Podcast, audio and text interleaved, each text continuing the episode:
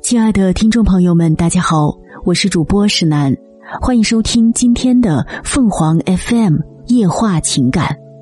有趣是最好的人生态度。麻子叔是我们家的老街坊，个子很高，四肢修长。他总是笑嘻嘻的，而且笑起来独具特色，嘴巴咧得很大。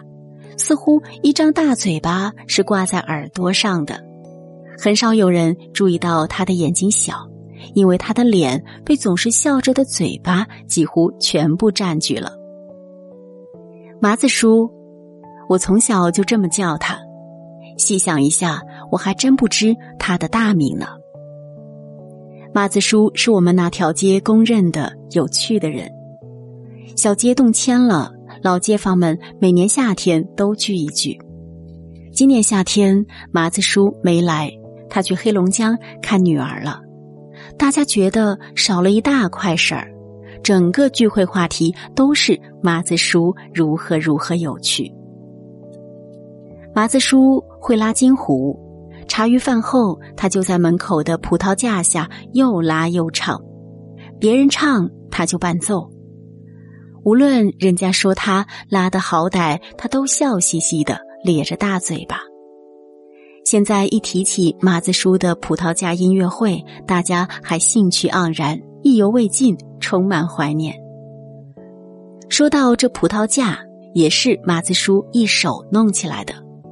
葡萄刚开始结果，孩子们就开始今天这串揪一粒，明天那串摘一个，他也不生气。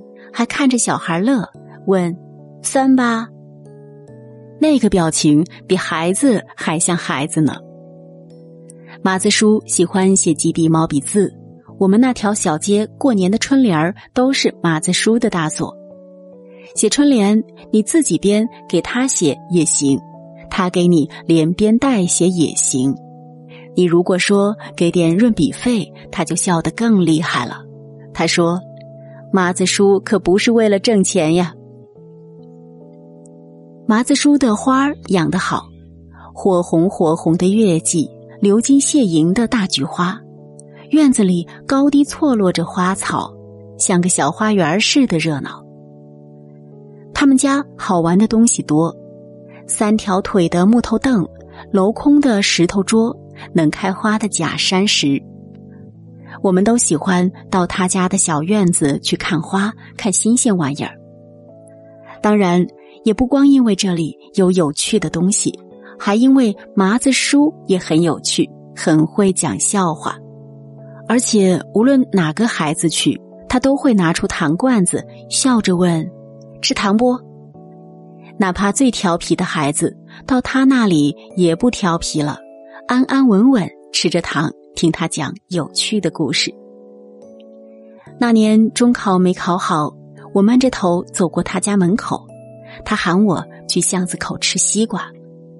我们吃着西瓜，麻子叔摸了摸我的头，指着旁边的一只小花猫，笑嘻嘻的说：“你看，吃没吃西瓜，接下来的时间都要过，接下来的路啊都得走，有些事儿啊。”就当我们少吃块西瓜，还有以后呢。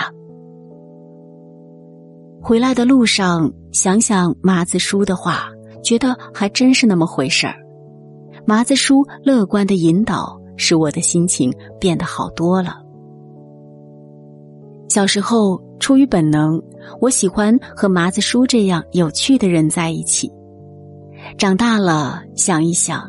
觉得做个有趣的人不容易。做个有趣的人，首先要对生活热爱，然后要对世事包容，最后是保持内心审美的鲜活。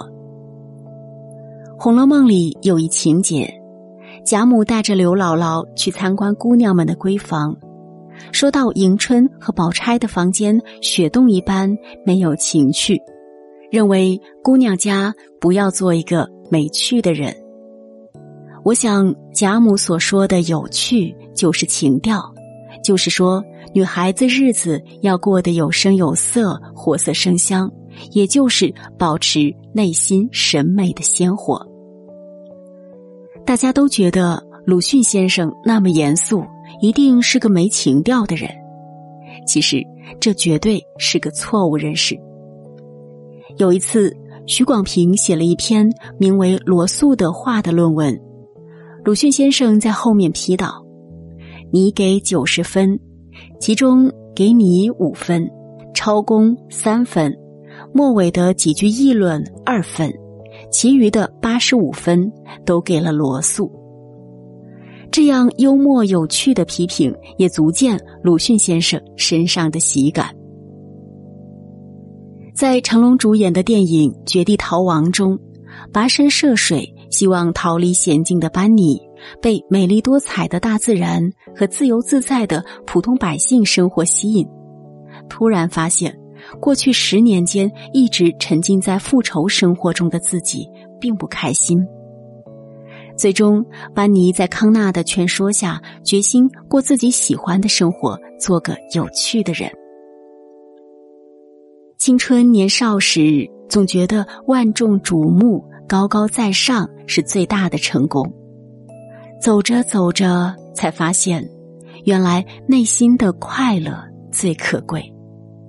而生命最好的温润是有趣，有趣的人乐观、豁达、善良，活得鲜活自然、有声有色。他们的内心充满了对万物的热爱与审美，即使逆境也能苦中求乐。因此，努力成为有趣的人，用快乐的微芒温暖自己，照亮别人，愉悦世界。才是最好的人生态度。听众朋友们，无论你是开心还是难过，不管你是孤独还是寂寞，希望每天的文章都能给你带来不一样的快乐。你也可以关注我们的微信公众号“情感与美文”，收听更多内容。我们下期再见。